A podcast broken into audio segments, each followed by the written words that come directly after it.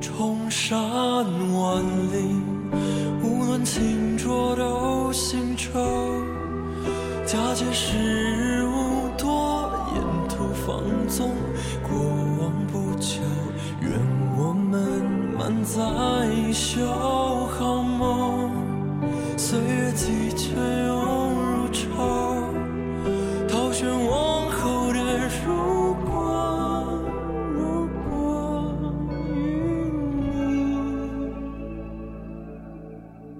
和我。 Hello，大家好，欢迎收听《啊是猫咪啊》，这是一档由爱猫咪更爱人类的老于和小吴共同发起的，在故事里找猫咪的播客。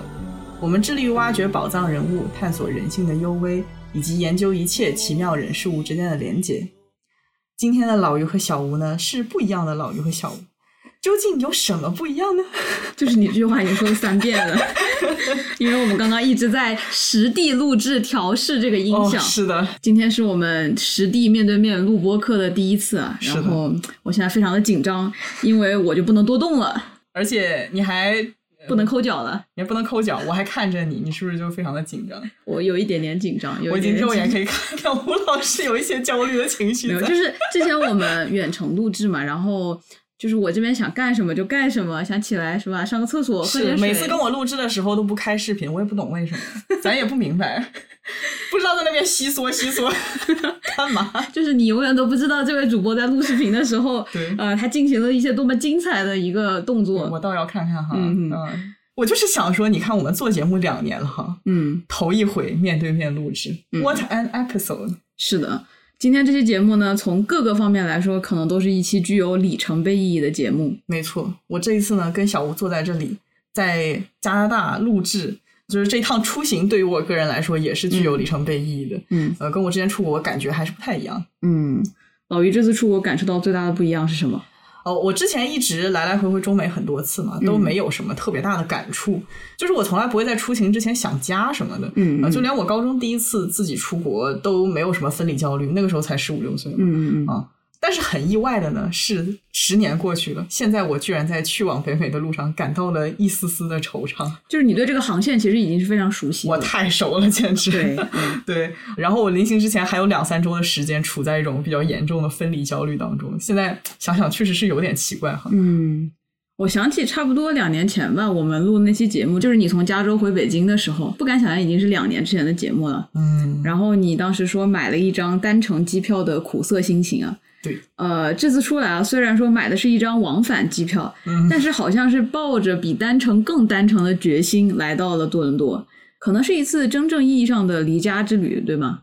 呃，对，就是不是身体上， 哎我虽然身体上也是离家了，但是、呃，不是说去往真正陌生的地方，主要是我第一次感觉到我心理上面离家了。所以这次鱼鱼在机场哭了吗？哦，真是问到了重点上。 我为了在父母面前维持我酷女孩的人设，有在努力忍，但是嗯还是没有怎么绷得住。呃，哦我这次不是从香港走嘛，然后我爸顺便去香港送了我一程，就是相当于有两次离别嘛。一嗯次是我跟我爸离开北京的家的时候，啊、抱着我妈哭了一回；嗯然后在香港走的时候，跟我爸道别，又抱着我爸哭了一回。 嗯， 天呐，鱼鱼当着爸妈的面一周哭了两次，实在是非常的罕见。这是 never ever happened。我还记得大概呃十年前我第一次买单程机票出国留学的那个心情啊，嗯就当时也有很强的离家感。呃，因为我高中就是一直都是住校啊，走读，然后每周末回家。其实那个时候就已经很痛苦了啊、每周呢，就是到了周三的时候就开始盼，哎，什么时候能回家？呃，但是出国的那天吧，这个期盼它就变成了好几个月才能一次嘛，对吧？嗯但是也是一直期盼着，就我心里有一个声音，就总是要回家的，总是要回家的嗯啊！上学的时候就想寒暑假回家，之后就想着毕业了要回国。嗯但是这么多年啊，其实回家的次数真的不多。暑假我基本上都留在这边实习，然后毕业了呢也没回国工作，啊，又碰上疫情，可以说过去可能十年回家的次数一只手就能数得过来。对啊呀、那不就是两次嘛，对吧？上次你说你上一次回家是五六年前， 啊，对，差 不多。 不用一只手，两个手指头就数得过来。 对我其实也是从初中开始就是寄宿的，就是一个礼拜见一次爸妈嘛。嗯嗯然后我觉得可能也是因为我习惯了，所以说我真正一开始出国的时候并没有什么实感。但是我这次出来之后才意识到，之前哪怕我是去往很远的北美，也没有离家感，主要就是因为我心里有一个不变的念头，就是说我家我爸妈还在北京，所以说我随时可以回去啊。那我爸爸妈妈要么在家里面等我，要么就过来找我，所以我并没有无家可归的感觉，嗯嗯你懂吧？ 啊，这方面我是有绝对的安全感。你知道吗？我觉得很神奇的一点就是啊，家在我心中的概念真的在过去几年翻天覆地的变化了。嗯以前我和你一样嘛，就是找时间就想回家，嗯，因为家是根，我也是在外面就是租房子，相当于这是个外地人嗯啊。那个时候的心态就还是我是暂时在国外的，我迟早是要回家的。嗯但是现在啊，虽然说也会趁着年假回家，但那就只是回家看看，你知道吗？像因为旅游啊，对，因为我已经在另一个地方就是 settle 安定下来了。嗯啊，回家也不是一件想回就回的事情了。嗯。如果以后真的要回去，那也是需要很多的思考和规划之后才能做的一件事情。对啊，我就觉得很神奇啊！之前我跟你回武汉的时候，你跟你爸妈那么长时间没见，但是你走的时候好像也没有特别多那种感情宣泄。嗯，对， 我觉得可能你爸妈也是习惯了你在另外一个地方安顿下来。嗯，但是呢，我就是非常的确定，不管是我还是我爸妈，都还没有习惯我要真正去过自己的生活，嗯所以到最后也不知道这个之中是舍不得呀，还是不放心，还是不习惯，嗯也可能都有吧。然后到最后就是一个比较难过的方式呈现出来。我跟你最大的不同就是我的离家的感觉其实是非常缓慢的，嗯啊，就很像龙应台在《目送》里写的，所谓父母子女一场，只不过意味着你和他的缘分就是今生今世不断的在目送他的背影渐行渐远。嗯这个渐行渐远的感觉，啊我体会的太深刻了。嗯，因为你现在让我回溯，我真的不知道自己是什么时候就离开了家，嗯开没始有了一个自己的生活。没有一嗯，个准确的时间。，对。但是你的感觉还不太一样，这次你出门更像是一场就计划了很久的告别。嗯如果说将来有一天你回头看看自己是什么时候离开了家，什么时候开展了新的生活，那可能就是定位在这一次的离别之际。小吴一直在跟我强调说这是一场告别，这是一场告别。实际上我内心还是非常拒绝接受这个事情。我现在呢还在一个适应期，我现在需要一些以后还要经常跟爸爸妈妈混在一起的念想来维持我的这个适应期，you know。就是老于的接纳总是从自我欺骗开始。 对，老于没有什么擅长的，就是特别会骗自己，然后适应新的生活。对，说实话，我是真的没有想过我也有这一天啊，我就从来没有想过我有一天要真正独立，所以我在难过之余，还是有一些蒙圈在里面。也不能说是完全独立了。哎老于是只是从一种 dependency 过渡到了另一种 dependency。对，啊，现在我和你爸呢都在期盼你什么时候完全走向独立呢？哦，不止你们两个，我妈也在呢。哦，真的，全家人的希望。对，就是感觉呢，这一个笨蛋需要三个靠谱的人，生拉硬拽才能自己上道，对不对？ 我想说，我真的还挺幸运的，因为我最亲的三个人，我爸妈和小吴都是特别有责任感，非常靠得住，就是能够影响我变成一个很靠谱的人的这种人，嗯你知道吧嗯？是，嗯其实回溯起来啊，就过去两三年发生的事情真的很多很多。嗯我们两个虽然过着完全不一样的生活，但其实都有一个共同的感悟啊，就是我们或被动或主动，或被动后主动，踏上了一条成熟的路。我觉得我非常的主动。这么跟你说吧，要不是我真的想要独立的话，我真的不会走到今天这一步。哦我的阻力实在是太多了。哦，我觉得我也很主 动啊。你确实是非常的主动。话说回来，啊我感觉我们这一代人真的很晚熟 嗯，啊！我觉得自己真正意义上走向成熟，也就是近两年的事情，这也着实不早了。毕竟咱们的法定成年年龄是十八岁，对不对？ 是。不知道是不是很多人都有这个经历啊？就是当你小时候，你的父母就会一直说啊，等你十八岁以后，你要怎样怎样，你要独立，你要自己养活自己。就是十八岁一直被父母强调是一个非常重要的里程碑的时刻嗯，啊，然后他们会说，哎，你爸妈十七八岁的时候已经在干嘛干嘛了，对，你看我爸十五六岁就去远行，就去读书啊，嗯，意识并且承担起了对家庭的责任，你说说这能想吗？不是你能想象吗？我们的爸妈二十三四岁就生孩子了，我们现在有多么的不 ready 这件事情，而且我觉得可能再过五年还是没有准备好呢。你想想我们二十三四岁的时候在干什么？我们在追还在追星我还在追星。是的，和我小学在看那个超级女生是一样的哦，，那个时候也在追，对十五、年过去了，一点儿变化都没有。对，就是也不知道猴年马月才能够活得像个成年人。我还有很多朋友啊，就快三十的人了，还告诉我呢，觉得自己像个宝宝。我的意思就是说，如果你想要指名道姓的点我的话呢，也不用用很多朋友这种说法，你何必连累别人？不不，真的是很多，绝对不止你一个。 某人切勿对号入座哦。 啊，好吧，就这种人，难道你身边没有吗有的是啊。我跟你说吧，就是在我周围的人当中，你是最成熟的。 ？Of course, I am。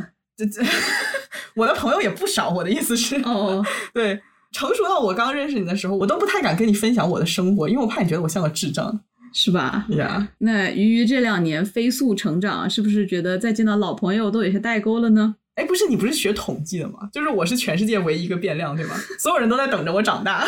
不是，我的意思是你的加速度应该大于同龄人吧？哦哦哦哦毕竟你这两年经历的东西确实是多很多。啊，那这这倒是确实。再见到老朋友的时候，确实感觉大家跟过去都有所变化，但是他们都还是合理范围内的。就比如说，呃，毕了业去工作，然后嗯工作中遇到了什么事情，然后变成什么样的人啊。但是我的变化就是比较大了，有一些质的变化。是的，如果说一定要画一个时间范围啊，我觉得我的成年可能是在二十三岁前后，就过去两三年嘛。但是真的回顾十八岁前后啊，就没有什么真正长大成人的感觉。嗯可能是因为我们还在学校吧，也没有说真正接触社会，无论是经济上、心态上，就还是非常的依赖父母。嗯，老于还记得自己的十八岁吗？呃，我换了这么多台手机呢，现在相册里面的第一行依然是我十八岁的那个晚上，我在家里面赶话赶到深夜，然后我的两个狐朋狗友买了美国那个烂超市的一个超级丑的丑蛋糕，然后拎着烂酒来到我家，我呢临时把大家都安排在我们家的乒乓球桌上，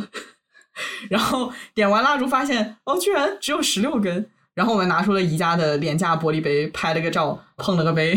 嗯 嗯，嗯，但是十八岁应该还没有到法定饮酒年龄吧？ 呃，这段不能播出。想想我们十八岁的老于喝酒喝到裤衩子都没 有哦，了。那倒不是那个时候，哦，那是我二十岁毕业时发生的事情。感情还晚了两年。呃，对，呃，而且只是裤子没了，不是裤衩子，而且全程有我的姐妹们看护，大家不用担心哈。哎，真的是少的两根蜡烛，原来是在这儿等 我呢。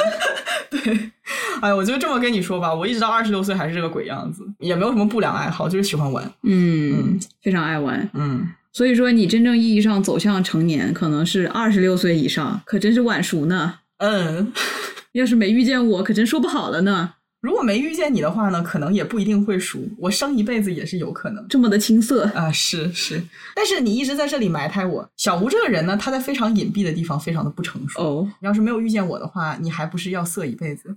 就是要瑟瑟一辈子。不是不是，青涩的涩。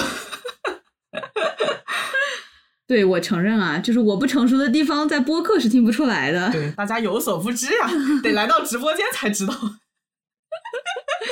反正过去两年吧，在我们彼此的陪伴、鼓励和相互的调教，哦不对，影响 下，嗯，都各自获得了心智上的飞速成长。是的，啊，所以我们今天也想借着这期节目和你刚到来的这个时机，聊聊我们过去两年走向成熟的 感悟。这个主题呢，我们真的酝酿了很久，可能从年初的年终总结就已经想要开始酝对，酿，就是这个年龄总结就没有呃。就没有了，变就成在了这里现在。等着对啊，因为我们觉得还是在这个时间点说是最对位的。嗯，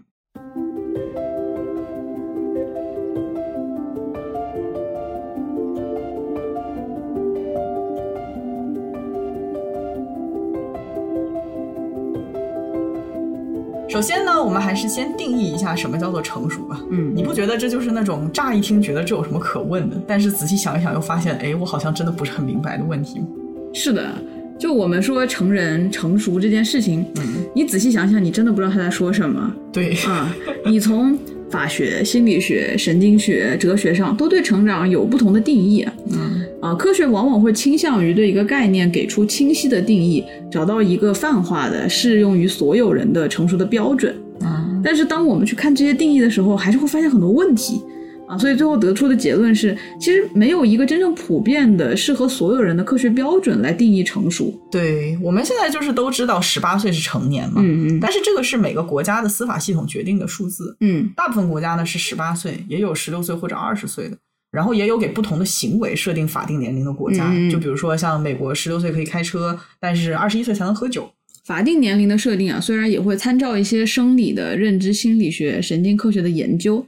但总体来说是一个社会的约定俗成。嗯，也就是说，十八岁它并不是什么天然神奇的数字，对哎，并不是说你的身体啊、精神啊，在十八岁之前和十八岁以后会有什么翻天覆地的变化对，啊、在不同的国家，十八、十九、二十都可以成为成人的法定年龄。对，它基本上就是基于社会观察和社会习俗来定的嘛，嗯它并不是并不是严谨的有生物研究支持并且论证出的一个结结果。嗯嗯。但十八岁确实是具有一些法律效应的，嗯呃，也就是说，人们在十八岁以后必须要对自己更有责任感嗯啊，因因为你从这天开始，个人对他们的人生行动啊、抉择拥有法律的控制权，就父母或监护人不再对这个人拥有控制权，或者替他承担法律责任。对，那用人话说就是，你从这天开始，不管做什么，在法律意义上都是自己负责任。但是，就像我们刚刚讨论的那样，其实大部分人，包括你和我，其实对于十八岁没有什么特别大的感觉。完全没有。 嗯，十八岁到来之前，你会觉得这一天可能好不一样，嗯，但其实也就是一场办得更盛大的生日，除此以外没有别的，过去嗯了嗯就还是很正常的一天。对，嗯，感觉就像虽然说我一直成长到这一天的过程中，所有人都告诉我这是一个无比特别的一天，但当我真正去经历它的时候，我自己是没有办法认识到它的特别之处的。对，对我来说呢，它的意义就是我有理由吃顿大的，我有理由玩个通宵，可能会收到比较特别的礼物，然后除此之外好像也没什么别的了。嗯，嗯，其实我觉得问题就是大部分人不会做什么违法的事情嘛，我们都是合法的好公民，嗯，不会涉及到需要承担法律责任的这种情况。呃，因此，即便我们知道从十八岁这一天开始，我就是一个要为自己的行为决策负责任的人啊、这样简简单单的一句描述性的话，并不能够教会一个人什么叫做责任。嗯嗯那必须要承认的是，很少有人会通过法律条令学会承担责任。嗯我们都是通过人生经验去学习的。嗯嗯嗯。然后我们刚刚说法律的定义没有严格的生物研究的支持嘛，嗯，啊，所以说从生物的意义上，个体生物的成熟有标准吗？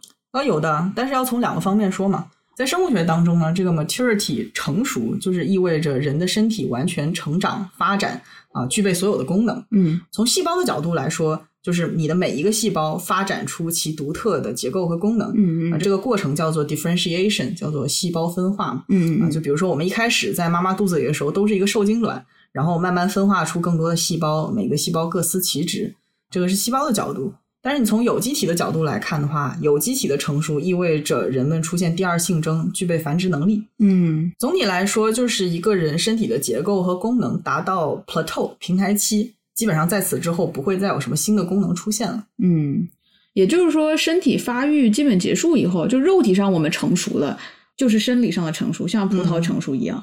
对，可以这么说。当然也会有什么二十三窜一窜这种说法。我就没 穿。或者是有一些激素紊乱导致生长周期异常啊，呃，这也是有可能的。嗯但是平台期不是说完全不变，就是说不会再有大变，基本上定型。啊嗯，但是有意思的是，人的大脑，你说怎么去定义一个大脑是否成熟了？大脑的大部分功能已经发育 成熟了。呃，这这个也不是完全的准确，你知道吧？脑是整个人体的总指挥官，它是有非常多的功能的。嗯啊，也就是说，它负责不同功能的脑区域的发展，成熟的时间和速度都是非常的不一样的。嗯嗯关于脑的成长，我不是专家啊，大家有兴趣的话可以自己去搜一搜具体的这个时间线。但是其实你用屁股想一想都知道，那你管控人体自动行为，比如说像呼吸、睡觉、温度的这部分大脑，嗯，或者是你管控器官活动和肢体运动的脑区域，那肯定是比管理你这个思维的部分要成熟的早且快很多的，对不对？嗯对， 所以说，我们从来没有见过先学会读康德才学会走路的小孩儿，对不对？重启人生的小吴可 能会。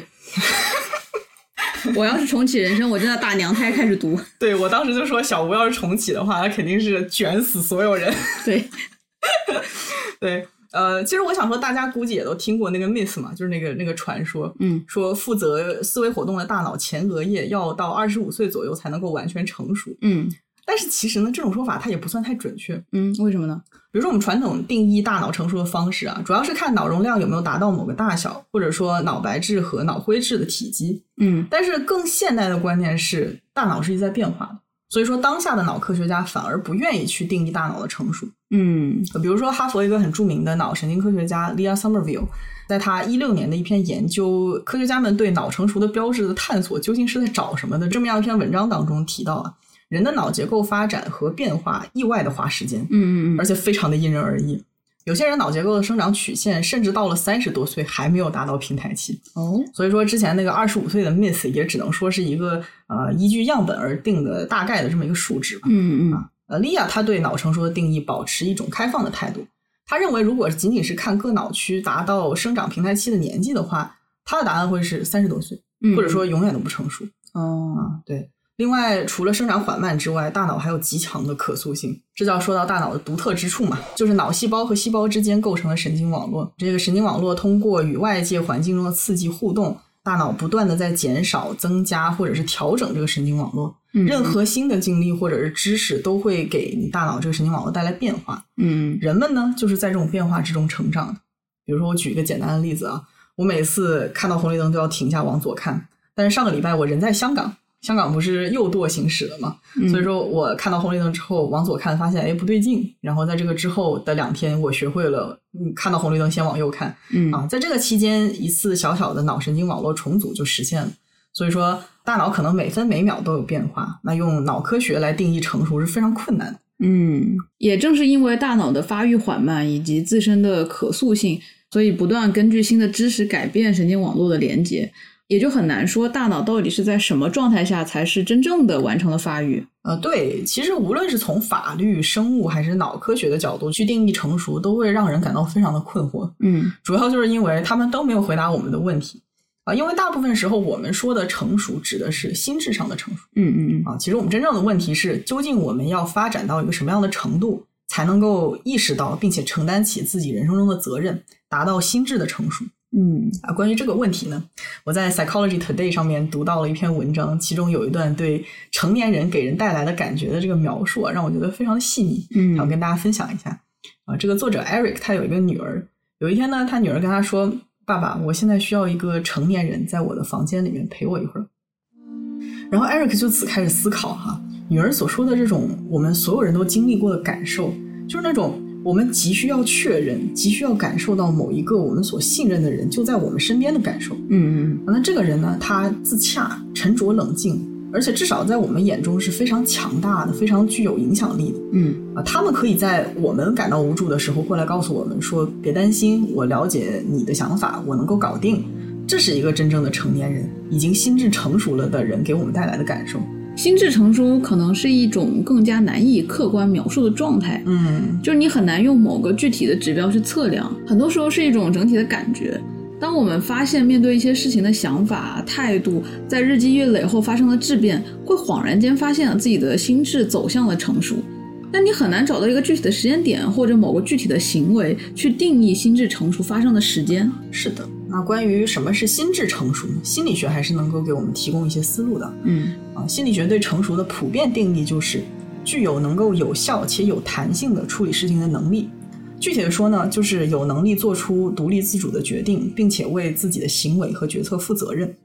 而这种独立自主主要从四个方面来体现啊：认知、情感、社会还有道德。我呢参考了一些发展心理学的理论，分别描述一下这四个方面达到成熟大概是一个什么样的状态。嗯首先呢，认知，根据 PAJ 的认知发展理论啊，认知成熟的人具备理解、应用抽象的理论和概念的能力，他们可以进行有逻辑的思考，可以对人事物进行推理和分析，可以进行系统性的规划，且能够发挥创造力解决问题。就比如说我们的吴主播就是一个认知上面非常成熟的人，哎，谢谢谢谢。对，然后呢，情感方面的成熟体现在三个方面。首先呢，是意识到个人情感的存在与变化；其次，你要去了解这些情感发生的原因；最后，要具有控制个人情感的能力。那么，女主播呢，我就是一个情感上面非常成熟的人。确实啊呢，嗯，然后第三个，社会成熟指的是一个人在个人、人际和社会方面发展出了适当的，能够让其在社会中有效运作的能力啊。这个说起来有点拗口哈，其实就是三个方面达到成熟嘛。一个是个人上的，首先你要全方面的了解 self identity，你个人的身份，就是说你能够回答我是谁这个大问题。嗯就是关于你自己是一个什么样的人呐、有什么样的需求和目标啊，这些你得你得知道，对吧？然后在人际方面呢，要具备与人正常交往的能力，包括共情能力啊、沟通能力啊、社交技巧等等等等。最后在社会上面，要拥有自己的 social role 这个社会身份，比如说你的工作职位啊，还有你的家庭身份，并且要努力扮演好这个角色，这个是社会上面的成熟。嗯最后在道德上的成熟呢，我们可以参考 Koberg 的这个道德发展理论。在他的模型当中，道德发展的最高水平被叫做 post-conventional morality，叫做后习俗水平嘛。包括它这个模型里面的第五和第六两个阶段。简单的来讲呢，第五阶段就是将法律视为社会契约，并非一块铁板。这个阶段的人呢，会认同法律的存在价值是尊重人的基本权利。比如说，民主政治就是基于这个阶段的道德推理嘛。所以我觉得大部分人能够达到这种道德成熟就已经很不错了。我感觉这方面的公民责任感的成熟，可能还是在啊、呃西方的民主国家更加强调培养一些。啊，对，是这样的。然后最高的阶段，第六阶段就是属于是伦理大师级别的了。这个阶段的人们认为，遵守普遍伦理原则是优先于一切的，人的行为应该完全基于正义。如果说法律或者社会的协议不遵守伦理原则的话，自己就不应该去遵守法律，而是遵守原则。哦，啊，就比如说《狂飙》里面的这个安心，那个特别特别轴的这个安心， 他就是一个道德上面非常成熟的男人。嗯， 所以说你刚刚说的四个方面的成熟，认知、情感、社会还有道德， 嗯，呃我觉得真的挺难的。对， 嗯，一般正常人可能就一两个方面能达到就很不错了。是有一个就已经挺不错了，我觉得。嗯全方面的成熟是一件非常难的事情。嗯不过看了这么多成长的定义，我觉得最大的问题就是，无论是用法律的、生理的、脑神经的，还是人生阶段的这些理论，它都只是描述性的。对，它描述了不同的人生状态，但是这种描述性的理论啊，它都不自觉地强调了成长的被动性嗯啊，因为一个人，一个正常人，他不出什么意外，他肯定是可以活到十八岁、二十岁的。嗯啊，他们都会呃脑发育成熟啊，也都会经历一些呃不同的心智阶段，嗯也可能会达到那个成熟的状态。对你，你可以说它是被动性，但是我更倾向于把它叫做自然规律嘛，绝大部分人都会经历的，不出意外的话。嗯，嗯现在很多人也会用一些里程碑啊来证明自己长大了，嗯比如说大学毕业拿到驾照啊、找到工作、结婚，呃有了自己的房子或者生孩子。这些似乎都是很好的指标啊，但是他们都缺乏一些内在的主动性。就我们说，达到一个目标的方式有很多种，但更重要的是达到目标的方式和他个人的心境啊。所以我们也会遇到很多啊，比如说结了婚、生了孩子、有了自己家庭啊、房子、有事业的人，他还是没有真正的走向成熟。嗯，对。不过我觉得父母那一辈他们成熟的方式，似乎确实就是里程碑式的啊，啊，到了年纪就得结婚生子，养育家庭和父母。我现在想到就是我有个表哥嘛，然后嗯每次家里吃年夜饭的时候就会说，呃，什么时候人才长大了，呃，就不发红包了嘛。就一开始就说十八岁就不发了，后来就说这个上班了就不发了，上班了之后还在发，就说结婚了之后就不发了，那可能之后就是有小孩儿之后就不发了，就是 其实大人们也在 delay，你知道吗？对，反正我现在是没有了。不过你说的对啊，就父母那一辈很多的成长都是被迫的，啊，就是生活所迫，你必须要去承担。嗯但是我们这一代呢，又有点不一样。第一啊，我们真的是没有太多的外在动力去成长，嗯甚至说我们被保护的太好了，父母都不舍得让我们长大，对不对？呃， 对我问我爸妈，他们年轻的时候是怎么接受自己的责任的嘛？因为我觉得这真的是一个很困难的事情。啊， 但是他们怎么说呢？我觉得挺像是《三体》里面的那种思想钢印，你懂吧？把自己该承担的责任全部都刻在脑子里面，嗯嗯他们也不会有什么原因或者有什么想法，也不会去质疑，他就觉得这是我该去做的事情。嗯嗯，但是相比之下，我们这辈人确实是被保护的非常的好，然后也拥有了比较多的自由，会去质疑一些传统的观念。同时呢，物质条件也进步了很多，嗯，很难会有那种必须要承担责任的感觉。嗯。嗯当然啊，我觉得我们也需要比较谨慎的一点是，我并没有把成长啊和踏入社会。呃，承担责任直接划等号，不是说因为父母那一辈人必须要讨生活，他早早结婚了，有了家庭，他就一定是成熟了。嗯这两者当然是有很深的关联啊，但是绝对没有直接的因果关系。嗯，现在想想好像是反过来的，对不对？嗯嗯，似乎是人先成熟了，然后自然会慢慢独立出去。对，这正是我想说的，就是如果一个人他完全没有接触到社会，也从来没有承担过责任，那么这个人他是很难成长的。嗯但也不是说踏入了社会人就一定会成熟，嗯这个逻辑其实并不复杂，因为成长和成熟，它就是需要很多主观能动的事情，它和人的心智、心境、心态是息息相关的。任何外界变动的变化都不会自然而然的带来成熟，长大并不意味着成熟，生理的成熟也并不意味着精神的成熟，社会身份的变化也未必带来心理的成熟。嗯，对。而且我还想要强调一点，就是成长是需要一些契机的。嗯有一些人生经历呢，我觉得就像生长激素一样，它会刺激你心智发育，嗯让我们能够感受到那种生长的疼痛啊，嗯嗯就是呃你青春期是经历的那些东西嘛。嗯呃，然后你熬过这些痛苦才能够成长。但是经历呢，它不会像人体的激素一样，在差不多的时间点分泌嘛。嗯，他们的出现是需要契机的，很可能有人一辈子都遇不到刺激他们成长的事情嗯啊、没有经历过什么，也就不会随着年纪变大而变得心智成熟。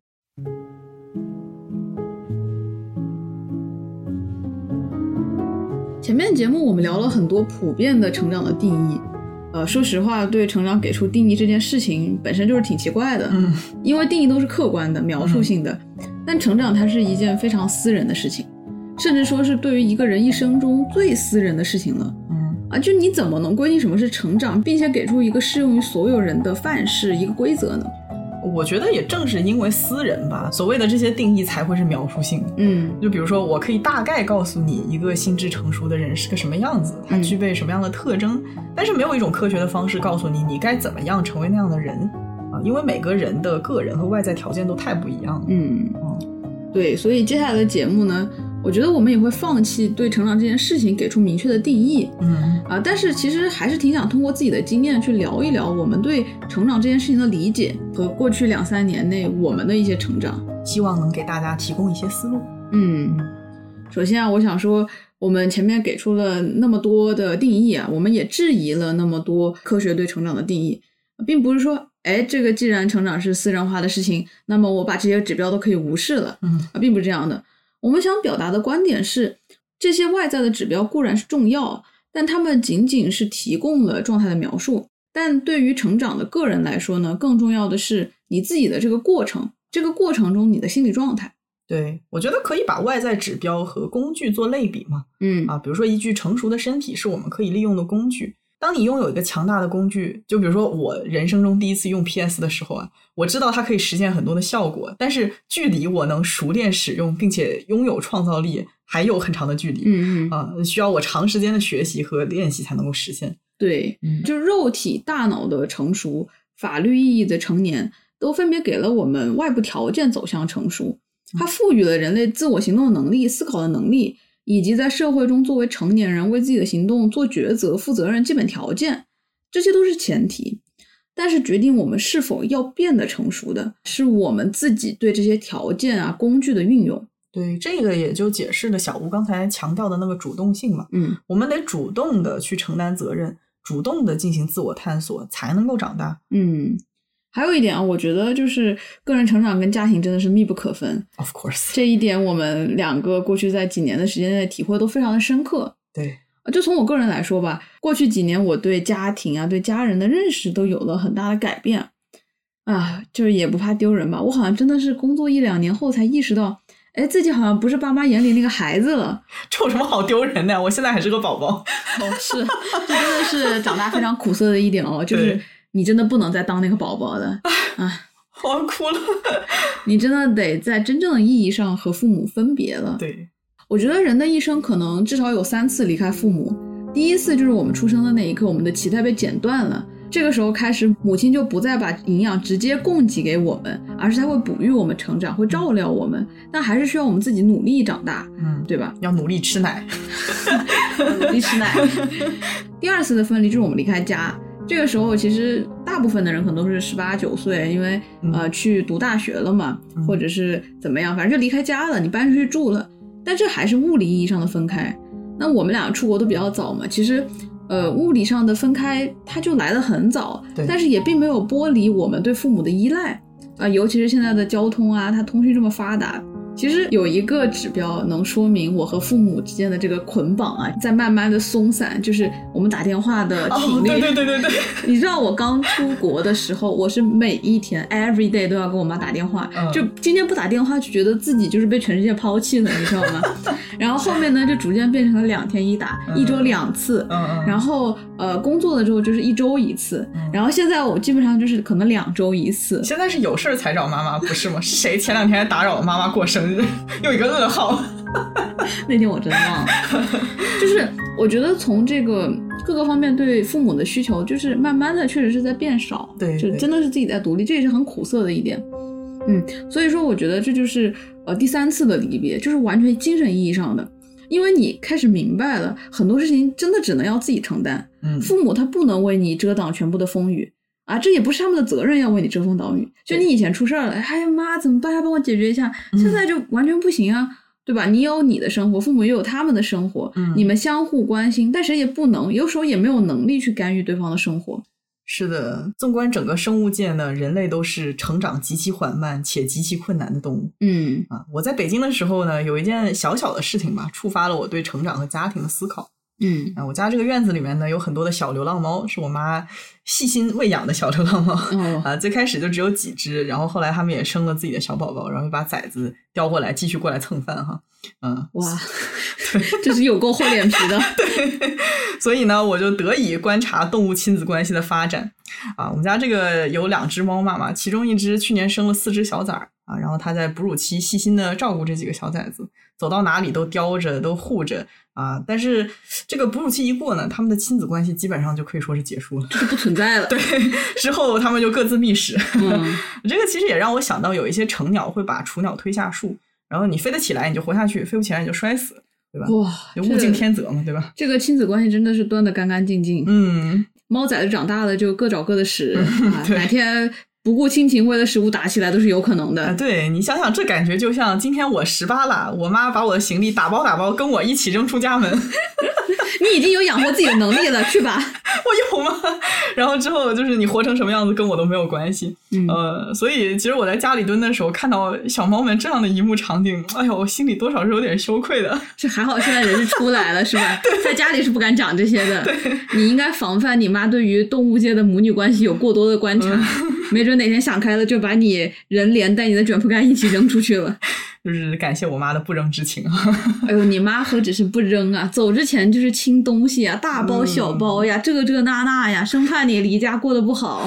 对嗯啊，哎呀，别说了，我走之前我妈就跟我说，哎，你说你自己去国外就没有我这么细心的照顾你了，能不能行呀？哎呦，就是差把自己打包起来了。说到这里，我又很想我妈。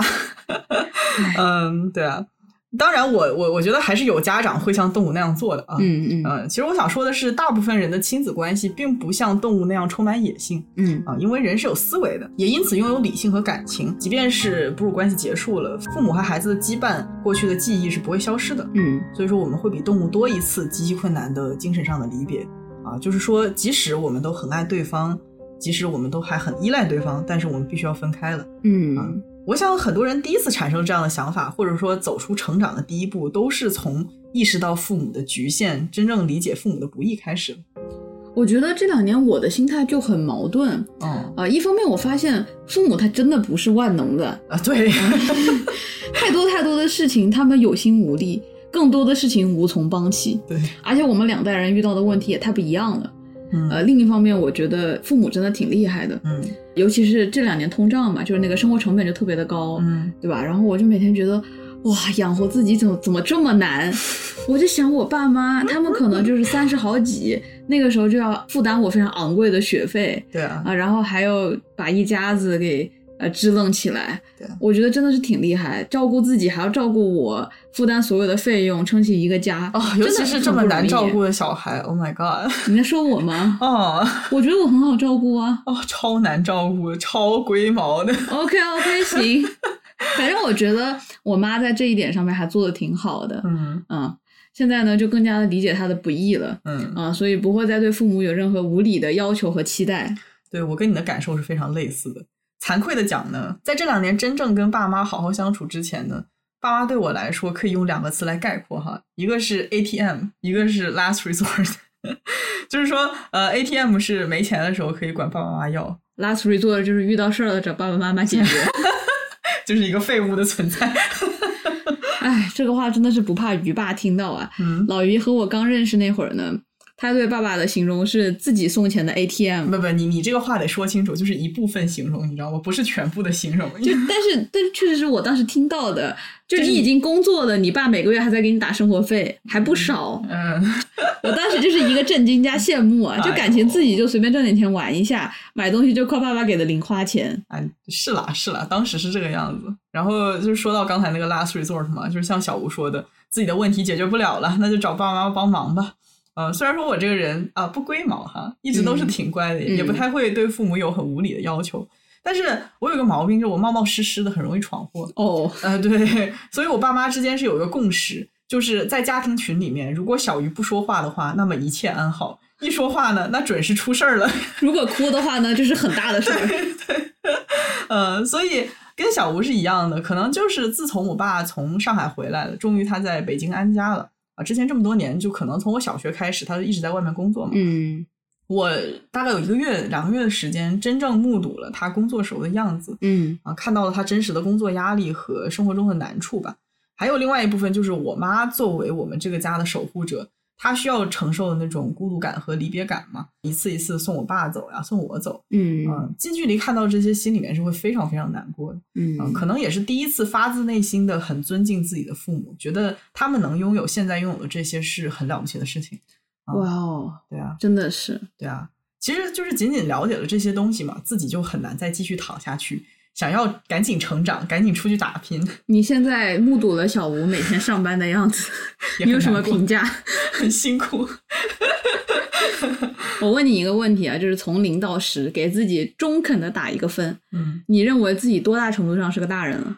我现在起码有六分了吧？那我你觉觉？得？那你觉得五年前呢？那起码有两分吧？哇哦，我的天呐！五年前你也上大学了吧？嗯，就是刚毕业嘛，对吧？哦，嗯，比较晚熟，晚熟。哦虽然也还没有熟，但是已经有谱了呀，哇，可算是有谱了，你可真是个大宝贝也。是一个乐观的大宝贝。我刚刚问到这个问题，也是想到，呃，我们认识说来也有五六年了，嗯，回想我们刚认识的那会儿，就真的有，呃，两个小屁孩儿的那种感觉，你知道吧？ 对，啊，这些年我们也都参与了彼此人生中最重要的成长。嗯，嗯，过去几年我每年就做年终总结嘛，然后就在感慨啊，这一年变化真的好大好大。这并不是偶然，因为我们现在所处在的，可能就是一个人一生中变化最大、最动荡、最漂泊、最艰难、最具决定性的时期。是的，美国心理学家 Jeffrey Arnett 在九十年代对上千位美国年轻人进行了访谈，他发现啊，十八岁到二十五岁的人们都有种卡在中间的感觉，嗯，就他们既不认为自己是青少年，也不认同自己完全成长为成人。Arnett 认为，这么一个在被他之前的心理学家认为是过渡期的时期，其实是一个全新的生命阶段。嗯他称之为 emerging adulthood，新兴成年。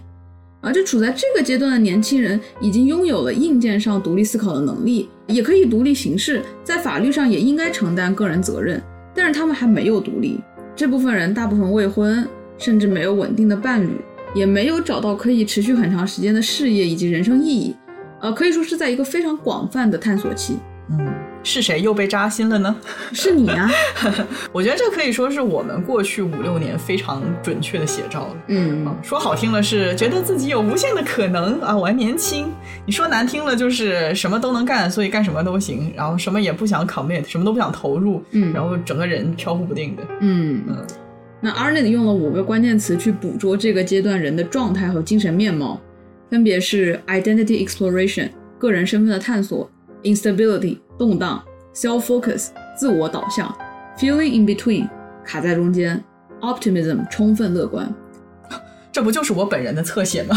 是的，这期节目为此刻的我们量身定做，并不是没有道理的。的，所以接下来啊，我觉得我们可以用自己作为例子，逐一展开这五个维度。非常期待听到老于的故事啊、。好的好的，那先说第一个身份探索，呃，对于身份的讨论，Arnett 的理论主要聚焦到了两个面向啊，就是爱情和事业。说起来，这可能真的是一个成年人生活中最重要的两件事情了。嗯不过我觉得还可以添加友谊啊，它注重的是你的圈子，你周围的人。那么在爱情方面呢，Arnett 对比了青少年时期的约会和新兴成年期的爱情探索，我们都知道青少年的爱情就还是一个比较朦胧的、比较这个向往的感觉，嗯是什么邻家的哥哥打了篮球看起来 很帅，什么姐姐飘逸的流汗的男男。人和 长发的女人，就是这个时候呢，呃，我们看那种青春片嘛，就老是那种朦胧的镜头，慢动作 啊，对，慢动作。就是青少年的爱情啊，更加注重那种感觉的体验。嗯啊，比如说他们会去新奇的地方约会，然后去参加好玩的活动，探索身体触碰的感觉。如果说青少年的恋爱它更多是一种尝试和游戏呢，那么新兴成年人的恋爱就会更加的亲密严肃嗯，啊。这个时期人们交往对象啊，已经不再是青少年时期那种以感觉心动为主导的爱情，他更加关注的是。哦，这个人他到底是个什么样的人？嗯我以后要和什么样的人生活？适合我自己的伴侣是什么样的？那我们要一起共同成为什么样的人？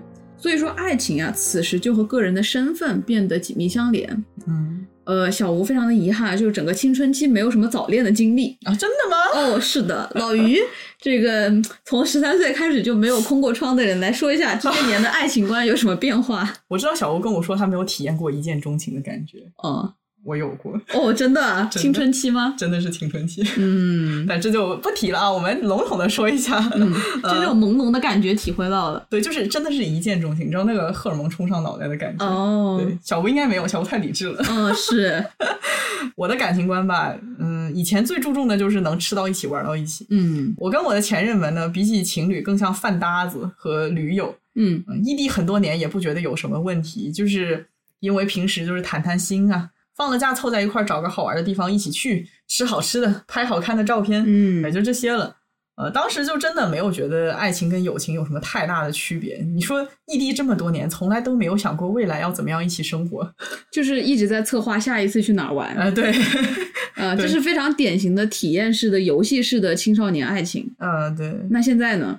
现在是有很大改观了。我觉得我可能是从新兴成年那边已经过渡过来了。嗯呃，现在的爱情观就是，呃因为越来越了解自己是什么样子的人，我自己的需求是什么，嗯然以及我以后想要变成什么样子的人，所以希望对方可以认可并且支持，或者跟我有相同的目标吧。嗯嗯啊，我觉得这个也不是变得现实了，我依然希望在感情当中双方都有一些孩子气存在，但是就是对三观啊、对目标、对人品都有所要求，嗯，然后现在也还是很喜欢和胖人一起出去玩，还是喜欢一起吃吃喝 喝。还是喜欢出去玩，对， 这一点是没有变过的。嗯，我大概从第二段、第三段恋爱的时候啊，我就体会到，你选择一个人就是选择一种生活方式，哦，是，真的就不同的人带给你的影响太大了。嗯和第一任在一起的时候，我看到的就是非常普通的情侣生活，嗯啊、可能也就是一起吃饭、一起玩儿，陪伴为主啊，主打一个陪伴。嗯，然后我的第二任呢，他是个学术大佬，当时主打的呢就是一个共同自 习，是一个学术，就是一个课外辅导。 一起学习。约会就在图书馆，对，你说的没错。当时受到他的影响，我一心想要读博，成为学术 couple。哇哦然后从此呢，我们就是各自的论文上面就是，哎呀，感谢我的这个，感谢我感谢的那个， 对吧？就是互相道谢，嗯嗯，嗯，就是属于是这个学术界的神仙神仙眷侣。神仙眷侣，呃，第三任呢，就很遗憾是在金融工作的。 现在想想，真的是我所有交往对象里 面，下海了，嗯，真的是当时年纪小啊，就受到了影响，一心想去华尔街叱咤风云。哇哦，呃，总体来说呢，就是年轻的时候计划很不稳定嘛，可塑性也很强，就非常容易被身边的人带着跑。你这已经算很好了，我可稳定了，我跟每个人在一起就是想要一直跟他玩下去， like 现在也这样吗？也现在多了一些目标，啊，对，我也是这么觉得，啊就是随着自己的成熟，找到伴侣真的是找到更合适自己的人对，啊、我觉得这里说的合适啊，不仅仅是性格的合拍，而是想要拥有和他一起的未来。嗯喜欢和他的生活状态，喜欢对方带给自己的影响。就比如说，从前两年开始，啊我看潜在对象的时候，我就会开始想，我跟这个人生活究竟是什么样的？会是很有趣的吗？就是会想很多那种乱七八糟的，和这个人未来是什么样子，嗯然后再决定我要不要和这个人走下去。嗯，而且我觉得随着自己变得成熟，也对人更加包容了嘛，嗯嗯啊，嗯，年轻的时候就比较容易对一个人，哎呀，喜欢的地方特别的喜欢，不喜欢的地方看不过去，也不会理解嗯啊。但是自己成熟之后，就会倾向于把人当做一个整体来看，嗯嗯对对方的缺点呢，或者想办法去包容，或者想办法共同改进嘛，嗯嗯，就是一个解决问题的态度。嗯，真的是非常成熟的感情观了。OK，那接下来说到探索期的第二个面向，啊就是对未来事业的探索。而且认为，在新兴成年期，个人开始对事业进行了相当严肃的思考。啊，这个人他需要找到一个发展方向，为自己将来安身立命的根本打好基础。当然，事业也很大程度上定义了一个人社会身份嘛。比如说，我们见到一个人，我们可能首先会问的几个问题就是：哎，你是干嘛的，对吧？所以说，这个阶段年轻人他也会去想啊，我以后要以什么样的事业来介绍我自己？我要做一份什么样的工作？嗯啊，我要对这个社会做出什么样的贡献？事业在我的生活中应该占据一个什么样的位置？呃，回想一下啊，关于事业的问题也是困扰我们过去几年的一个大块儿嗯啊。你看咱俩换了多少次方向了？我真的是每次都抱着类似结婚的心态选择一个事业方向，结果做一段时间都觉得行不通。 你刚才这几个问题，你不觉得对于现在的年轻人来说，简直就是地狱般的问题？哇，是 我觉得我周围的朋友能把一份工作做到三年以上的，简直一只手都数得过来啊！肯稳定下来的都是少数。 嗯，嗯，但是我觉得你并不是抱着结婚的心态选择事业呢，你是一个海王的态度，是吧？是你是的抱着 crush 的心态，就属于干柴烈火，我们来吧，哎哎，就他了，一一碰就燃。哎，然后燃个两年，火就灭了。 是的。嗯，说起这个，啊我上次看到新闻，现在零零后好像初入职场的五年，平均十个月换一份工作，这他非常的频繁，比我们那时候还频繁。真的越来越厉害了， 零零后真的是不得了。嗯，而且我觉得还有一个非常有意思的现象，就是我观察我搞金融的朋友嘛，嗯他在一家公司做了五年了。他已经开始焦虑了，嗯你知道吗？他焦虑是因为自己在这里待太久、太稳定了。嗯一想到同样的日子，他还要再过个十几二十年的，就会出现抑郁的情绪。嗯哦，确实，我觉得你说的这个现象其实是两个因素的共同作用，嗯一个是年轻人他本身就在探索，他不定性，他变得很快。嗯呃，第二个原因就是现在的社会确实是变得很也很快，嗯啊，竞争就越来越激烈嘛。所以，就我自己也觉得是这样。当你在一个工作待久了，你没有办法学习到更多的技能，没有办法拓展自己的能力，没有办法拓展自己的能力圈，就会担心被淘汰。对我们之前不是总说嘛，当下这个社会唯一不变的就是变化本身嗯啊。那所有啊，所以别人都在应对变化的时候，只有自己一个人在一个地方冷静下来，没有那种应对变数的能力，是会让人很焦虑的。嗯啊其实我觉得这样的风气会让年轻人的这个自我探索无法太深入，你不觉得吗？嗯嗯就是一旦在一件事情上面探索时间久了，就会担心会不会错失别的东西，所以总是在变。嗯，我觉得你说的变吧，就其实还是两种。一种变呢是我自己心态的变，就我想要改变、想要尝试的心；嗯还有一种呢就是被迫的变，就是随大流的变。嗯，啊，就看着周围人你都变了，就担心自己是不是也要跟着一起变一下呢？哦，有道理。嗯，那刚刚说到改变啊，这就可以非常好的引到新兴成人期的第二个重要特征，哦就不稳定哦，啊。正是因为一切都在飞速的变化中，而试错的成本又很低，所以处在新兴成人期的人们的生活总体是在一个巨大的变化中。天呐，你说的好对啊，确实是试错的成本太低了。嗯我有三十中末期的朋友吧，即便他是呃生活已经觉得很无聊了，然后他这个时候找到了能够让自己活过来的、能够激起热情的东西，嗯基本上他也不能换了。对，对，因为彼时他已经有了工作和家庭的责任，你拥有的太多，试错的成本就高。嗯，我第一份工作的时候，一个年纪较长的朋友啊，他就跟我说，他说你二十岁的时候可以尽情的犯错，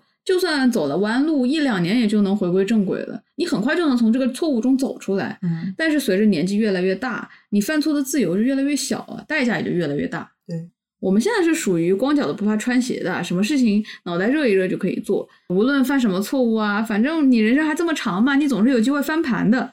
对啊，就像我一会儿说要去读研，一会儿又不要读，一会儿又要读，然后我这四年之内找同一批教授要了三次推荐信，朋友们，我的脸皮已经比城墙还要厚了。 真的是，然后结果前两次拿了 offer 我也不去，呃，去做点什么别的，可能过两年又想读了，就再厚着脸皮再要一次推荐信，哇，真的绝。我都能想到，你知道吗？去年十一月他们收到我的第三次还不是第四次推荐信邀请函的时候，肯定是大翻白眼，心想：哎呀，现在的这个年轻人都是什么玩意儿？现在年轻人申请呢，就主打一个随心，哦先申了再说，读不读呢还没想好。烦恼丢给明天。这本来这个事情就很迷啊，就是申请研究生，你总是要提前一年开始，嗯你做很多事情就要提前一年开始。不，天知道明年会发生什么，是不是？一年的变化可太大了。对啊，可能明年我就死了呢，对吧？ 这个话倒也没有，那也不用这样说。说到这个不稳定啊，作者用了一个非常鲜明的指标，就是人们更换居住地点的次数。Arnet 用二零一一年的人口普查的研究数据就发现，呃，美国人在过去一年的搬家频率啊，它会在十八到二十四岁达到一个峰值，然后就会迅速的下落。 也就是说，十八到二十四岁这个中间的年轻人，超过三分之一都不知道自己明年会住在哪里。嗯呃但随着年纪的增长，他们就会选择在一个地方安顿下来，然后搬家的次数也就明显减少了。嗯，就你想想啊，我们这个年纪的人，连明年住在哪里都不知道，我怎么可能想好我要不要读研对啊，就是可能脑子一热就搬去加拿大了，谁知道呢？是不是？ ？Like，你去年 ever 想过你今年会在多伦多？去年我还因为新冠感到非常的绝望，我觉得我这辈子都出不了国了，我就死在国内。 你别说来北美，我当时就策划了好长时间去香港都不行。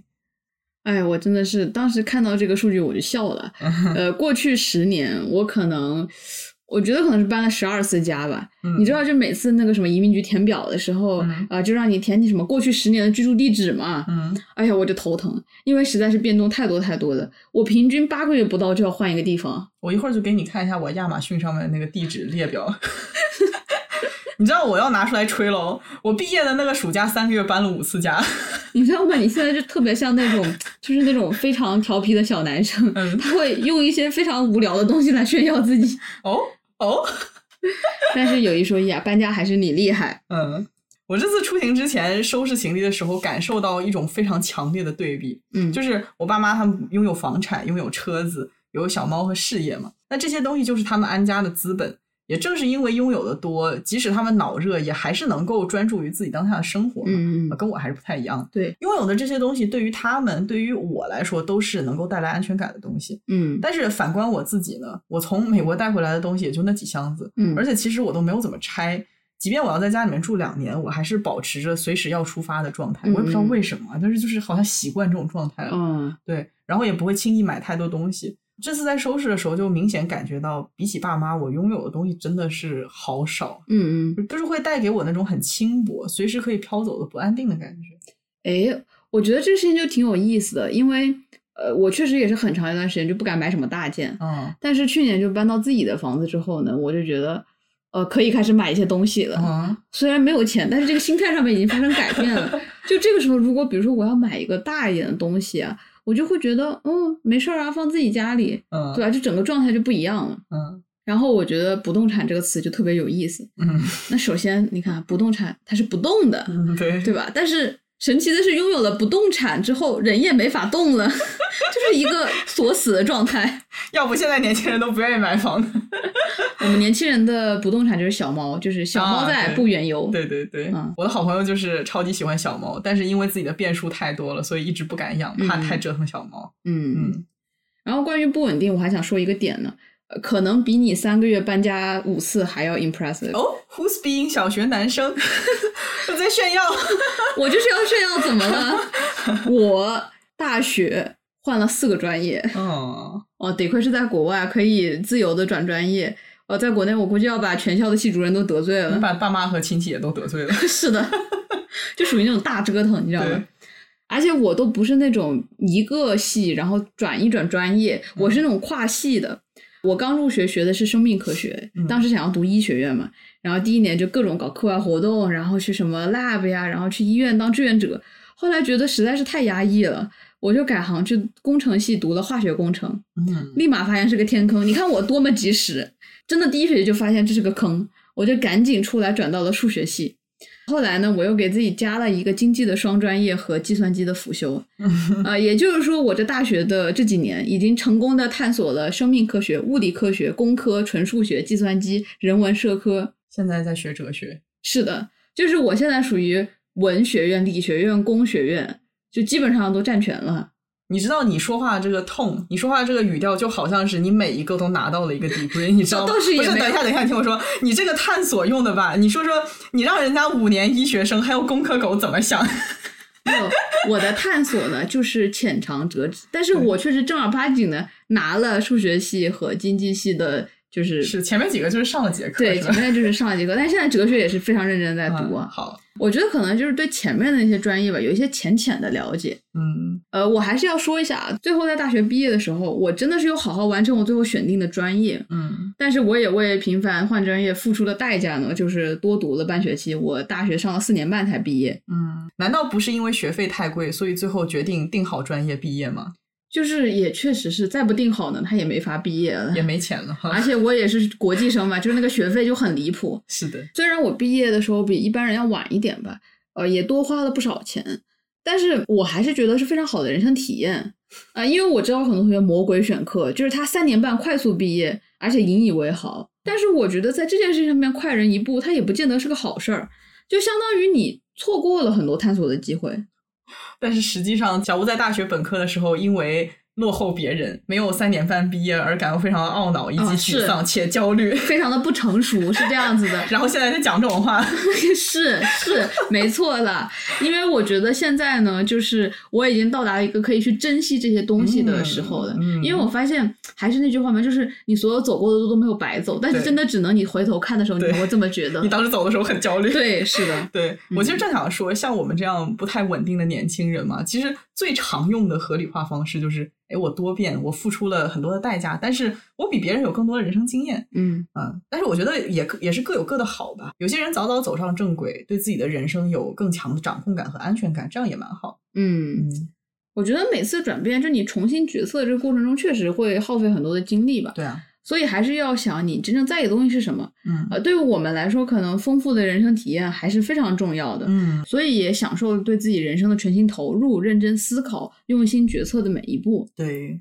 啊，其实这也算是鸡生蛋，蛋生鸡的问题了。嗯也可能是因为我们经历了这些，所以我们才更加偏爱人生体验丰富的生活。对，嗯很难说。对对，啊，那接下来就说到新兴成人期的第三个面向，哦这是一个人们可以全身心的关注自身的时期。嗯。啊我想说，这个自身呢，它是以自我为导向。啊，这个期间你已经一部分的从家庭中独立出来了，嗯你很多事情都可以为自己做选择，小到穿衣服、吃饭，大到学什么专业、做什么工作。这个时候，人们做决策可以尽量的为自己考量啊，不需要顾及太多别人的因素、嗯外在的因素，并且呢，这个时候自己的感觉在决策中可能占据非常重要的位置。就是我现在感觉想要这样子，我就可以这个样子。嗯嗯，嗯，很有意思的一点是我们说的这种关注自身，跟儿童时期和青少年时期的那种自我是不一样的。，对，儿童时期的自我关注呢是 self-centered、egocentric，呃，它叫做以自我为中心。嗯嗯嗯啊，就是根据 PAJ 的模型，pre-operational stage 这个前运算阶段，大概二到七岁的这个小孩子啊，嗯他很难站在除了自己以外的视角思考问题，主要是因为他的大脑还带不动这么高级的思维方式。，对，Piaget 的认知模型不就说到婴儿出生以后，其实他没有办法把自己和外部的世界分开来，啊，对对，他会认为这个世界上所有的东西都是和自己连在一起的，都是和自己有关的，而我这个我啊就是一切事物的中心对，他没有办法认可到他人的存在，也没有办法从别人的角度看问题。嗯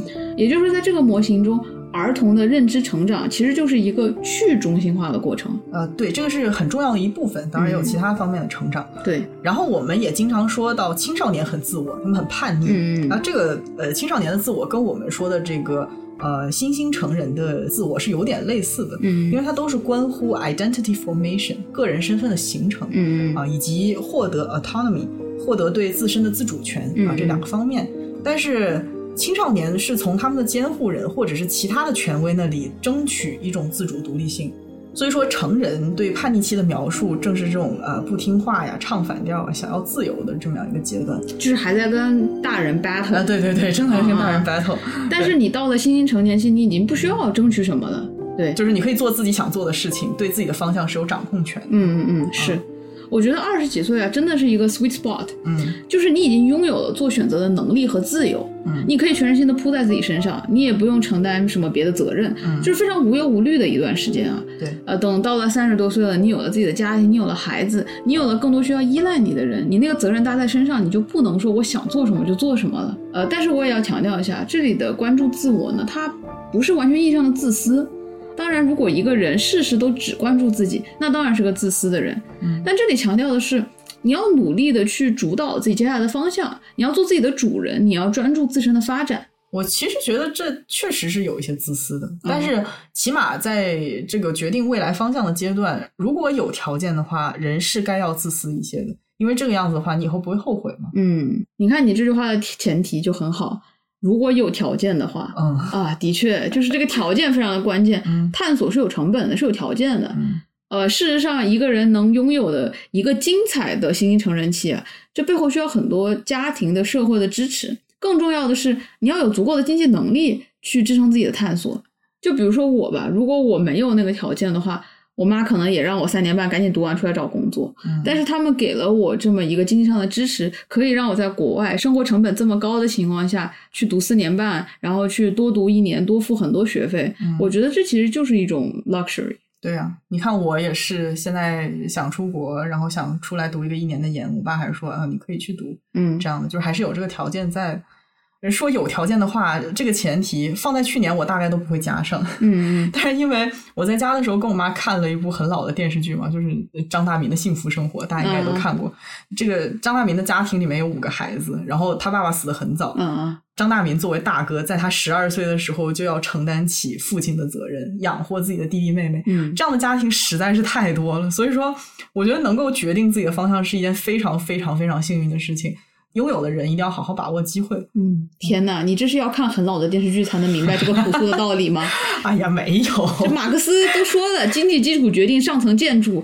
你看那个电视剧，那也不是什么故事啊，这不就是身边的事情吗？对啊，比如说我的老父亲，他初中就辍学打工了，一开始是在工地做事情养活弟弟妹妹上学，后来因为家里实在是太穷了，只能赌一把，把全部的家当拿出来做生意，铤而走险，运气好了才有今天。对，其实我爸家的六个兄弟姐妹也是大哥大姐，从很小的年纪就承担起了家庭责任嘛，因为嗯就是太穷了。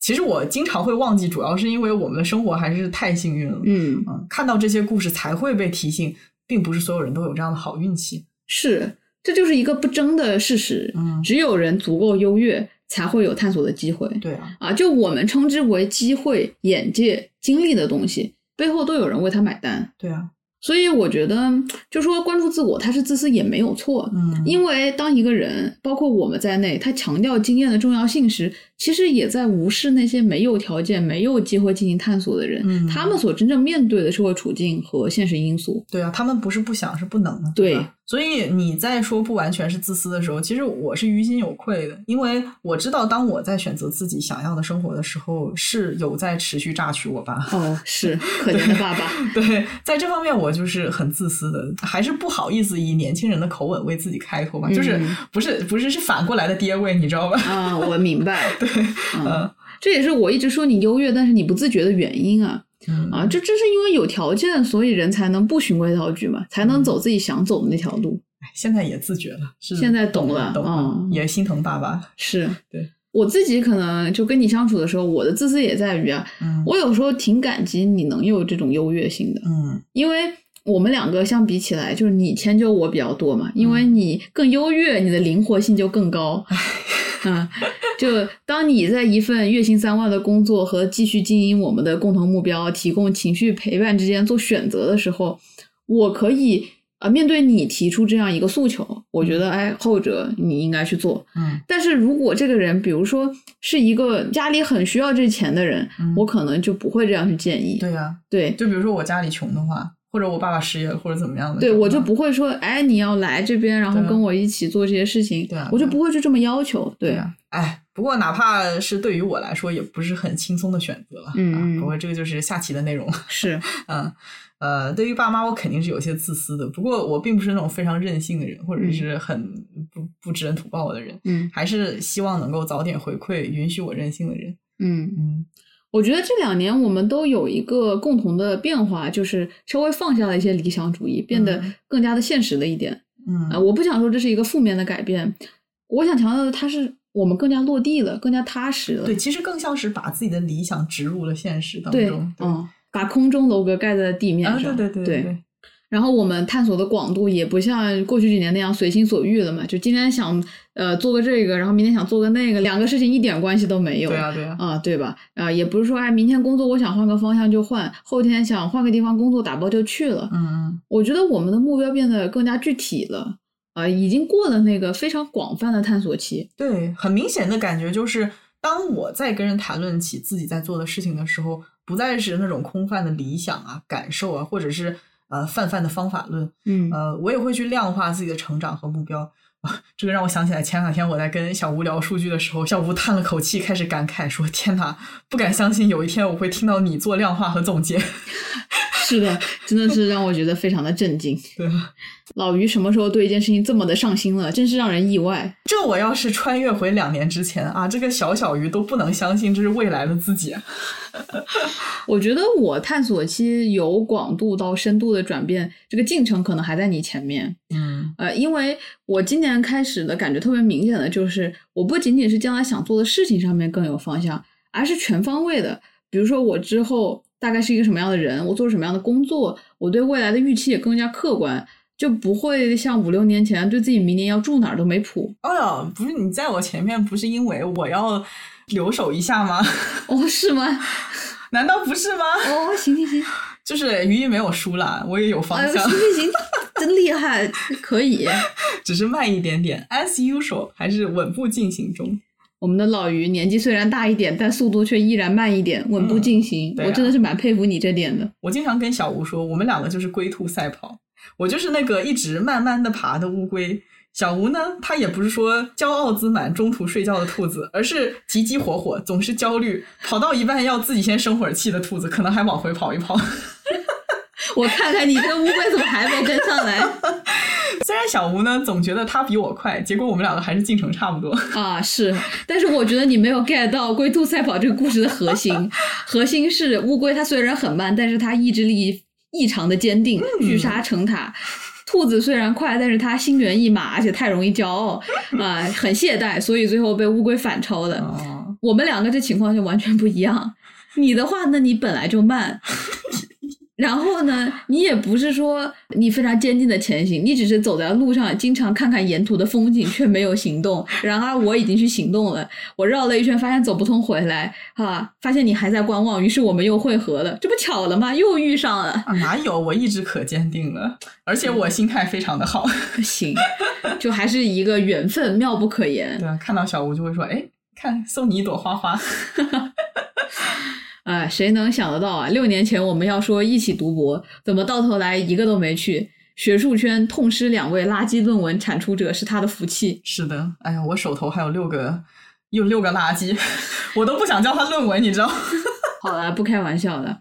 刚刚说的更有目标感，对未来的预期趋于稳定，是这两年对自己人生展望时发现了一个很大的变化。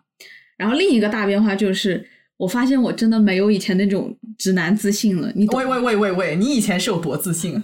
就是你现在已经是削弱版本的小吴了，是吗？ 你离麦克远点，声音有点大。我震惊 到，不是，我现在只是觉得自己对自己人生的感觉还蛮良好的，就没有那种狂野的自信了。对我来说已经很狂野了，现在 还能怎么狂野？ 嗯、其实有句话我不知道当讲不当讲， 愿闻其详。哎，我真的是很怕某些潘多拉的魔盒被打开，我应该把过去的自己好好的藏在小盒子里放好，不是吗？著名积极心理学大师老于说过，人最强的武器就是坦诚。早点打开，早点心安，不要像炎症一样把自己逼疯。那那我就直说喽，哦，哦，还能回忆起我六年前的微信名字是什么吗？你不要说出来，你就自己默默地回忆一下就好。你你不要告诉任何人好吗？我好像记得， 我不会透露你的小秘密，但是我可以给大家描述一下那种氛围。我现在先暂时离 开了，你跟大家讲，啊没关系，没关系。我当时看到你的 ID，就让我觉得你是一块做金融的好料子。我到底是为什么要让你回忆啊？没关系，没关系，大家都有黑历史嘛。嗯，你们知道金融人拿到了特别牛逼的 offer 的时候，就会立刻在 LinkedIn 上面进行一些被叫做 humble brag 的操作啊。他的意思就是说，你表面非常的谦虚，但实际上就是想要炫耀些什么。 啊啊！小吴当时 ID 就是这样的感 觉。我我现在已经领先了这些人大概有五年了，你知道吗？就是这种小男生的把戏我已经不玩了。嗯我们现在很多人可能在 LinkedIn 上面都看到，就是什么我真的非常的感激，我能有这样的机机会会， 是吧？做一个什么惊天的大项目，然后在这个过程中，我成长了很多，我学习到了很多，对就这种 humble， 这都是我的运气。啊，是你说的非常的准确哈。嗯，哎呀，我现在 非常不敢想象的东西，就是会让做噩梦的程度， 嗯就是六年前我在你眼中的形象、心中的形象。呃啊，啊我现在想一想，那个放荡不羁的小鱼，而且是那种说话非常刻薄，他不会在你表面表现出来，他心里默默的说这个人真是傻逼， 对吧？我就是不敢想象，在这样的你心中的我，当年的我是个什么东西。而且想到我们六年前还假情假意的经常一起聊天，嗯我现在就是整个人就是想跳楼。 哎呦，我这个人就是实在，你跟我炫耀呢，我就会觉得你很厉害。哦，你上期不是说你非常不吃这套吗？哇，我今天又歧视男人了，我不好意思。大概因为你是女的，所以我就吃了。你就是属于男人在你面前就是装逼什么给我滚开，女生就是一个大写的幕墙倒是也不至于是慕强，装逼就是装逼。 哦。准确的说是，对于女的，我会多一层思考。虽然她是这样的人，但是她一定有什么可取之处吧？就是啊很双标大写的双标。啊啊！哎呦，当时我们小吴可老厉害了。哎，你就停在这里，你不要再说下去了，stop，停住，不要想，不要想，不要想，脑子里不要想， 哦，好的好的，这些都是成年的丢人事。嗯我也不怕自爆啊，这确实是自己很不成熟，对自己没有洞察的时候的一些想法。六年前的我对自己未来的设想呢，虽然不是说从一百米的大床上醒来，六名男佣为我做饭，但也是一个妥妥的人生赢家，你懂吗？就是那种走路带风、气势如虹的商业精英。啊，走了走了，不想听这种臭直男发言。 我还没说到精彩的，你知道吗？ 哦，我走了，再见， 烦死了，还没完呢，我的天呐！什么？啊这是我看家的丢人事，就不让我今天拿出来分享一下助助好兴哦好好吗？好，你等我去拿点瓜子好不 好？你准备好了吗？好，说说说，啊、是这样的，大概六七年前的时候吧，我去面试了一份工作，到了最后一轮呢，大领导就看我的履历嘛、成绩单什么的，就问：“哎，你这个学生为什么要学金融我已经能够感受到小小吴要开始装逼了。？”哎呀，你猜猜我说的什么？呃，我觉得我想象力还蛮局限的，就是 是不是什么能够改变世界啊呀之类的？我就这么说吧，一般人的回答他就是因为金融呢，它是一个充满活力、丰富多彩的行业。但是我的回答是，我觉得这是一个可以改变世界的领你域。看我说什么来 着？你觉得是听过这个故事？我没有听过这个故事， 谁来救救我？今天的精英男 talk 太多了，我不想，我不想再听了。好的，好吧，我要为自己辩护一下，嗯就稍稍的跑个题辩护一下，因为这个地方再不给自己洗白就没有时间了。哦，快快快！我给你当时其实有点沉迷索罗斯传记，就那种传奇金融大鳄的人生。嗯，呃，我记得非常清楚，因为当时说这句话之前，是因为我读了一些亚洲金融危机的历史的东西。嗯，就我开始意识到，国家之间的博弈已经从热兵器转变成了经济战。小吴为了不挖一个地洞钻进去，真的是煞费苦心。没有没有，我严肃的，我严肃的，真的严肃嗯的。事实上，这部分的想法其实有一些部分我现在还没有变啊。嗯就比如说最近的俄罗斯乌克兰战争，美国先采取动作嘛，他采取的动作不是说马上就开始开战了，嗯而是先提供了兵器支援，然后呢就是对俄罗斯进行了经济制裁。前者提供的是信心，后者则是对俄罗斯精英集团啊极大的利益威胁。但是我现在的目光和以前完全不一样了，我意识到从来都不是金融改变世界，而是你一旦拥有了金融的武器，你就可以进一步巩固世界的霸权，稳固现在的利益链结构。从来都是这个样子的。如果你要去改变什么，你就不能做金融，因为这是一个充满奴性、创造奴役的行业。每一个呃打工人和被资本剥削的非既得利益者，都是被创造出来的奴役。上期节目就有听众留言嘛，就说：“哎，好奇我是怎么从一个梦想成为精英的人变成一个左派的？”这其中的历程还是挺长的啊，就环境的影响、自己在行业内的体验、遇到的人，然后身边人遭遇的事情，都给了我很多思想上的改变。但是最重要的一点呢，就是我觉得是思想上的成熟，就是那个自由的、反压迫的人性，学会了用理性、用批判的视角去解放自己。啊，我现在说是扯远了一点吧，我觉得关于这个话题呢，以后可以找机会再聊。嗯啊，但是扯到了这里啊，我还是拉回我们的新兴成年期。我刚想说的其实是新兴成年期的第四个特征，就是过于乐观。我以前呢可能会有那种不切实际的乐观，我觉得都不是乐观，是 fantasy，知道吗？就幻想。在新一成年期呢，人们会对自己的未来充满幻想，是一个有乐观、有期待的时期。人们会觉得自己的人生还没有开始啊，有无限的可能，什么都可以做得到。阿忍在他书里就写到了，很多新兴成年期的人们想象自己接下来的人生时，都会觉得自己会有一个呃薪水不错的工作，一份自己喜欢的事业，一个甜蜜的持续一生的爱情，会找到自己的灵魂伴侣啊，不啦不啦，然后会有一个幸福的家庭。我相信这是很多人可能在呃比较年轻的时候，十五六岁的时候，或者十八到二十四岁的时候，他会想到自己的人生以后可能是这个样子。嗯，然后我不知道别人有没有吧，呃，我是有的。 老于呢？老于有吗？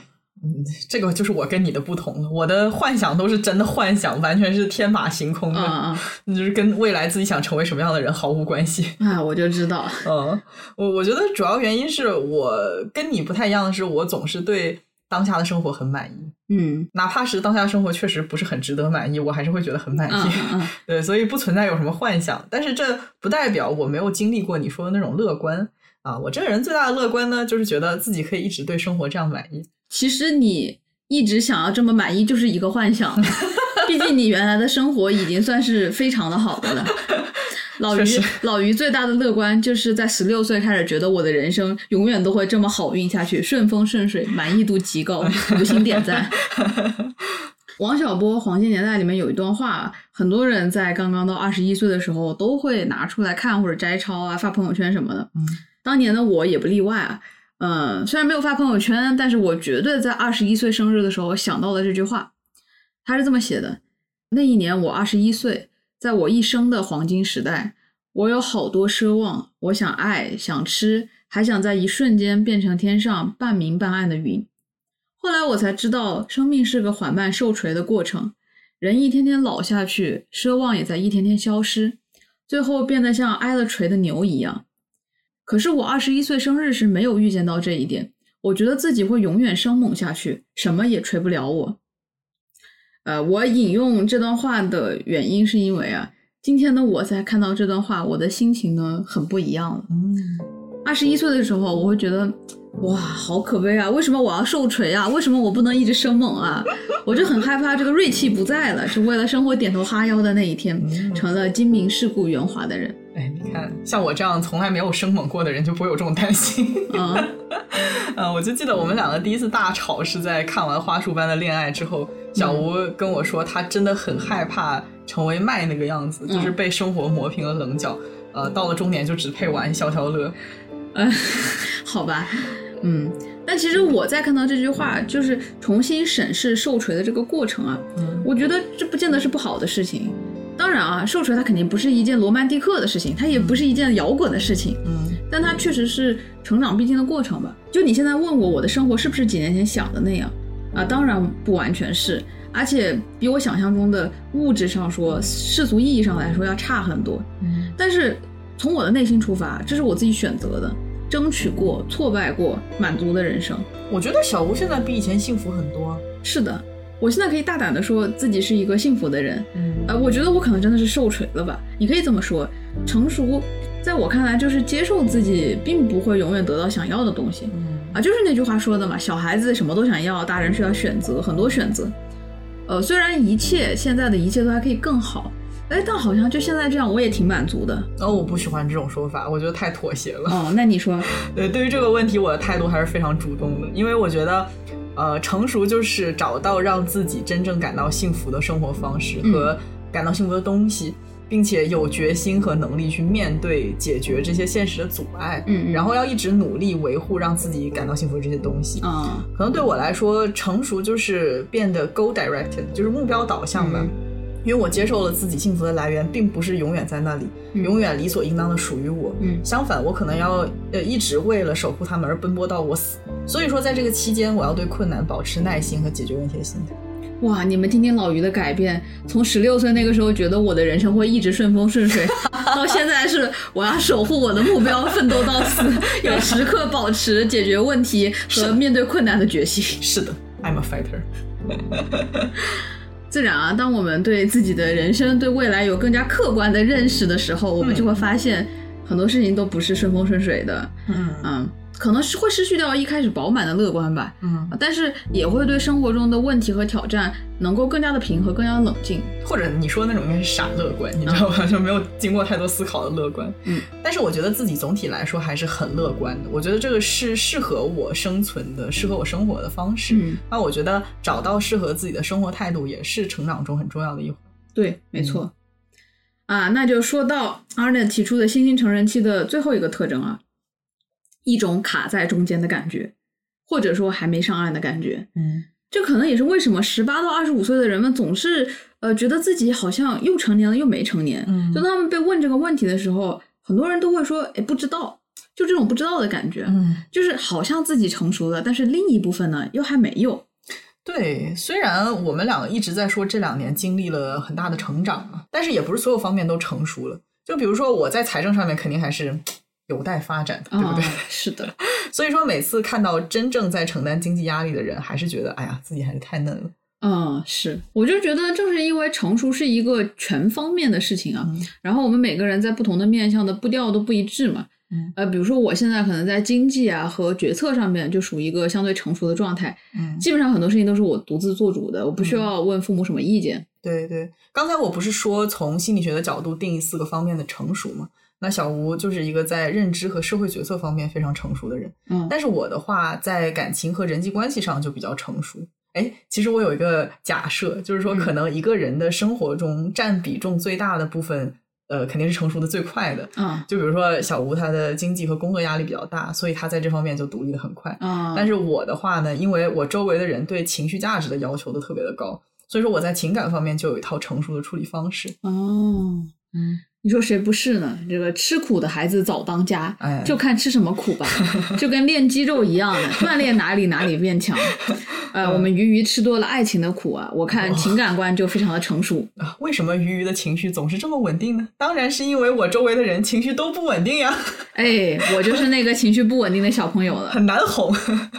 嗯，呃对，我觉得全方位的成熟真的挺不现实的哈，所嗯以落实到每一个人的头上，整个人的大方向迈入了成熟，就可以算得上是成功迈入成年期了。嗯啊，我觉得这是一种整体思维吧，嗯每个人的成熟都不一样。那肯定成熟，它不是一个呃，我有一个列表，然后很多个 check mark，你要都达到了，你才能成熟。嗯啊对就是你要整体的去考量这个人。嗯，所以就算小吴下了班，还是跟刚放学的小朋友一样，我还是把他当做成年人来看。哦，是吗？这是两码事吧？这是我下班了很兴奋，这是性格活泼，小吴现在在否认，是真的就是小朋友， 没有。但是我觉得保持一部分幼稚和天真就很好啊。哦，是吗？嗯，还在装严肃。嗯，好吧。呃，而且我还想强调的是啊，这个十八到二十五的年龄范围怎么说呢？呃，是大概一个标准差以内的数值嗯啊，就是说在这个区间里面最容易感受到自己似熟非熟。不过在这个区间之外，还有相似感受的大有人在。对我我的意思就是，这个新兴成年期呢，它是常发生在十八到二十四岁。嗯但并不是说只有十八岁到二十四岁的人会经历这些嗯，啊、反而这个时期呢，它其实不是完全被年龄所对固定在这个区间内的。对，很多人他可能到了比如说三十多岁的时候，甚至四十多岁的时候，他还是在这个时期内嗯很正常。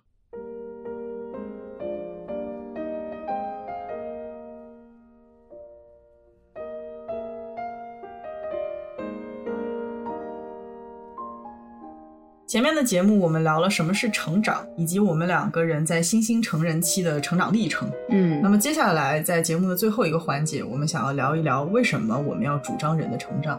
是那个跌位环节了。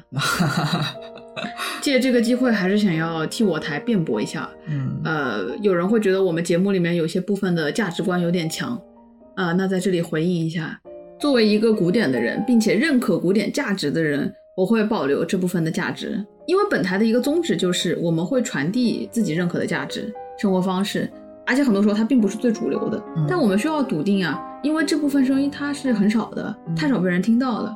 啊，我认为有自己的坚持和观点和爹味儿是两个东西，前者咱们是诉诸理性，后者呢就是仗着自己的社会地位在说教。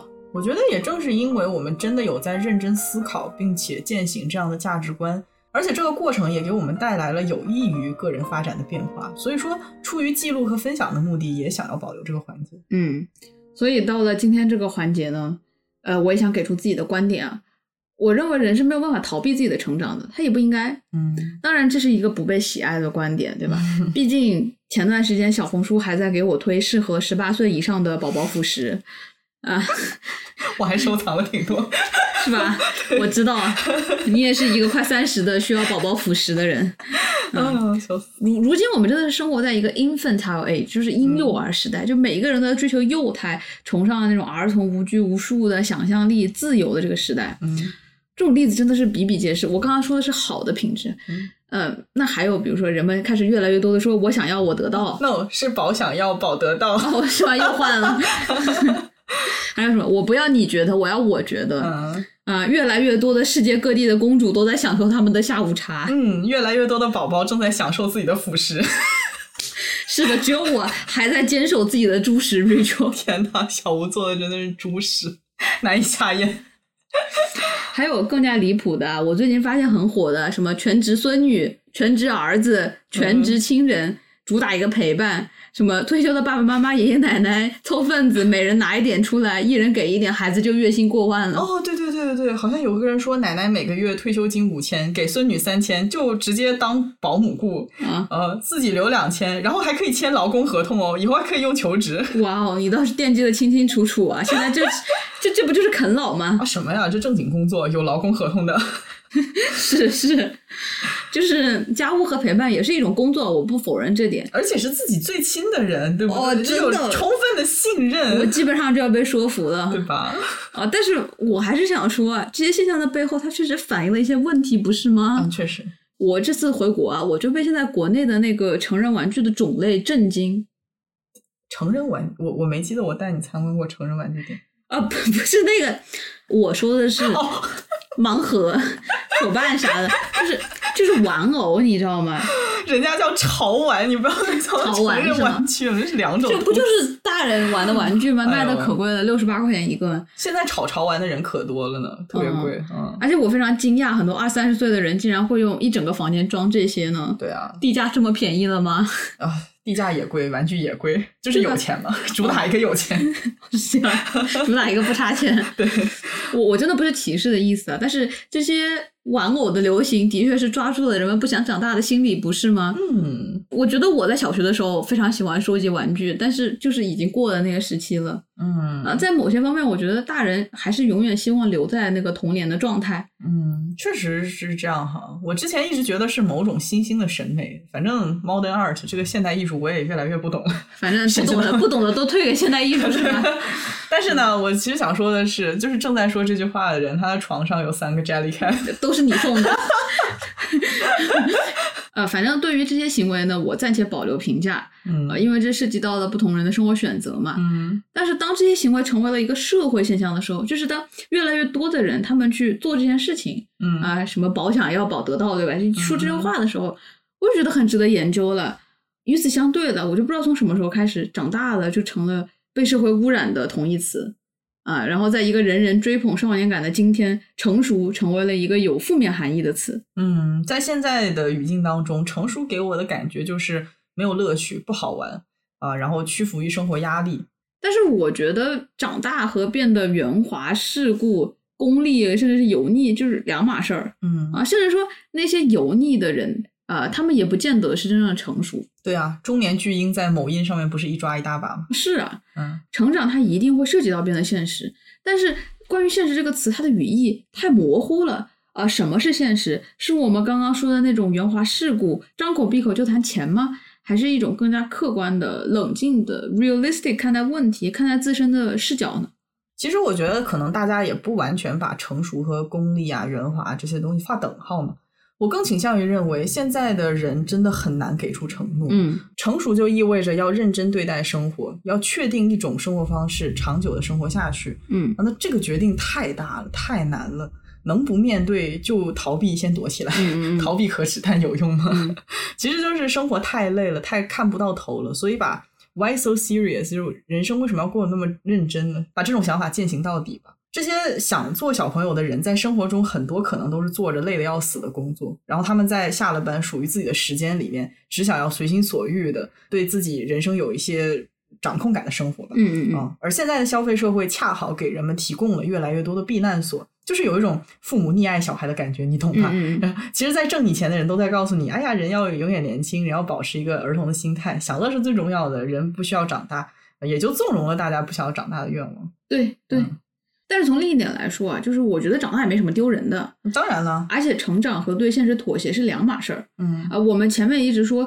成长是一个积极主动的事情嘛，它关乎到我想成为，我想长大，我想去承担。嗯，而妥协它就是一个非常消极的行为。对啊，我所理解的这个成长，是在现实生活中杀出一条血路，保护自己想要成为的模样，让自己做的事情变成现实。就是要认真对待自己的人生，不要糊弄。嗯嗯嗯，嗯，就正如我们这期标题所说的，人终将要长大，你总是要迈出那个新兴成人期。嗯探索的过程，它固然很美妙、很新奇，嗯但是我想，一个不断漂泊、不断变动的人生，也不是所有人都想要的。怎么说呢？我觉得依然有人会想要过那种什么都能体验的生活。嗯那样确实是非常非常的舒适，并且能给自己一种自由的自我的感受。嗯但是其实到了某一个时间点，就很容易被焦虑反噬。嗯，可能说我们两个的这个时间点来的比较早，你会觉得自己忙活了一大圈，什么都没有留下。哦不，我留下了宝贵的经验啊，啊啊， 但是没有留下什么能够真实抓在手里的东西。呃，你总是在想我要成为什么样的人，但是你从未真正成为过。嗯我我不知道那种感觉是不是一种失败感、挫败感，还是什么别的东西。但是总体来讲，它会给我带来一种非常虚无的感受，嗯嗯你知道吧？我相信有人是可以在虚无感中继续前进的，嗯但是有人在其中极其痛苦，但是也没有在积极的自救。啊对，啊，所以我觉得成长是一种把自己从虚无感里面救出来的一个必经之路。对。我们之前聊电影，就世界上最糟糕的人嘛，嗯讲的就是一个在人生的青春期到三十岁末期，这二十年间，不断在新兴成人期循环的人。嗯他从来没有走出过这个时期，他只是不断的重来，不断的重来，始终在我们刚刚说的一个不确定、一个改变、一个以自我为中心这样的一个进程中，嗯他始终在探索生活，他在探索不同的事业方向，他爱不同的人，却始终没有扎根，他没有真心的、毫无遗憾的做过某件事情，没有承诺爱某个人，决定以定下来某种方式去生活。这部电影当时留给我们最大的问题是：这样的人生算不算得上圆满？我觉得可能真的是带入了一些个人的价值，嗯我会觉得那样的人生不圆满。嗯，但是那些其实也有很多的反对意见吧，就会觉得啊，那他这样不断的去尝试，不断的去探索的人生很，自怎么由就怎么就不好了，怎么就对糟糕了？他也可以，我的意思是说也可以，但是我们其实仅代表个人吧。是代表个人，但是我的理由很充分，嗯因为我觉得人这一辈子可能真正带给你最大满足的东西，是你去实现了什么啊？是我知道我想要做什么，然后我把自己全身心地投入进去，嗯这可能是完全完全不一样的人生方式。嗯所以我只能说，我可以去尊重这种方式，但是如果他真的在这个过程中过得开心的话，嗯， you go right 啊、 吴吴老师真的很严苛。我我自己真的觉得我在有些方面就是非常的古典，嗯嗯，就这一点我非常认可亚里士多德说的。亚里士多德认为一切的变化都是从潜能到现实的转化，嗯而万物都有自己的目的啊，椅子有椅子的目的，人有人的目的，我们会朝着自己的目的发展自身。可能比起一直在漂泊吧，不断的去挖掘可能新的潜能的人生，我会更加偏好将我自己的潜能发展成为现实的东西，朝着这个人性的至善的方向去发展。嗯我并没有说人生只有一个潜能啊，它可以是多维度的。我可以去探索不同的东西，我可以有不同的潜能，但更重要的是，我会希望我自己人生活着的时候，我全身心的投入做某件事情，而这件事情它带给我全部的价值，它不仅仅是功利的价值，不仅仅是我做了这件事情是为了什么其他的东西。亚里士多德认为，happiness 幸福快乐，它有两个维度，第一个就是它是 self sufficient。嗯自给自足的。我拥有了这个东西，这个东西的本身它让我快乐。还有另一个就是幸福，它是全面的。只要我拥有了幸福，我就不会想要拥有别的东西，因为它足够让我感到幸福了。就不是说，呃，我拥有了这个车，但是车子不能让我满足，因为我还想拥有别的东西，我还想拥有更好的车想。要用飞机和游艇。啊，是的，就这些东西，他们不会让我全部的满足。嗯但是幸福可以。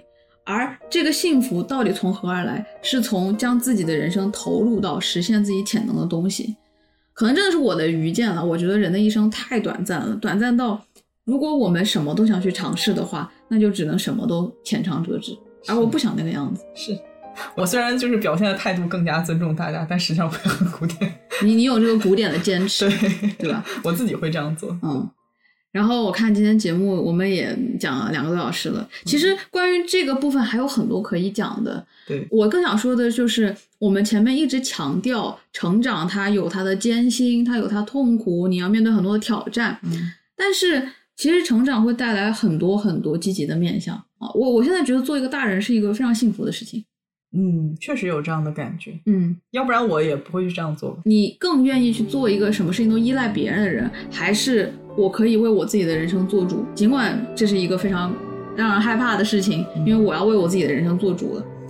我自己是认为，作为一个成年人，我是可以获得很多的快乐的。对，其实就是你自己完成一件事情，你自己为自己做一个决策，然后你把它善终了，这个本身是能够给你带来非常大的快乐。这个是我过去两年的一个很蛮大的一个体验，因为我呃在两年之前是一个蛮被动的人，说实话。对，而且当你自己是成年人，你犯了错误，然后你去承担它的时候，我不会觉得它让我感到很可怕。嗯但是如果我犯了一个错误，我不能去解决，我诉诸于别人去解决的话，我会很害怕。嗯。嗯。那么关于为什么做一个成年人很幸福呢？我们就在另外的节目里面单说了，嗯可以说一整期，所以就对不再继续了。关于他幸福的点实在太多了，所以没有办法在这期节目的结尾完全是的放进去。对对，所以那么到目前为止就是我们本期节目的全部内容啦。啊那我们下期再见，拜拜。拜拜。崇山万里，无论轻浊都心舟。佳节时无多，沿途放纵，过往不究。愿我们满载袖好梦，岁月几卷涌入愁，淘选往后的如果，如果。与你和我。哦